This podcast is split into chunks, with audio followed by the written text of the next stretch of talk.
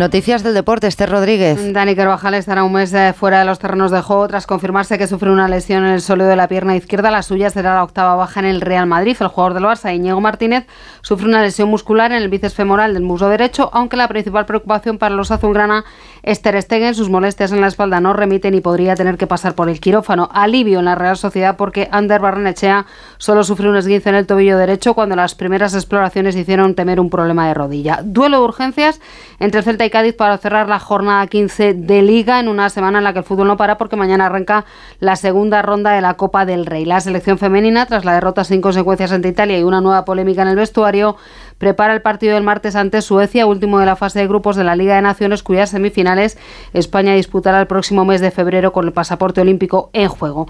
Y si hace unos días anunciaba su regreso a las pistas en Brisbane en el arranque de 2024, Rafa Nadal ha ofrecido ahora más detalles sobre sus sensaciones y perspectivas después de permanecer un año en el dique seco para recuperarse de una lesión de cadera.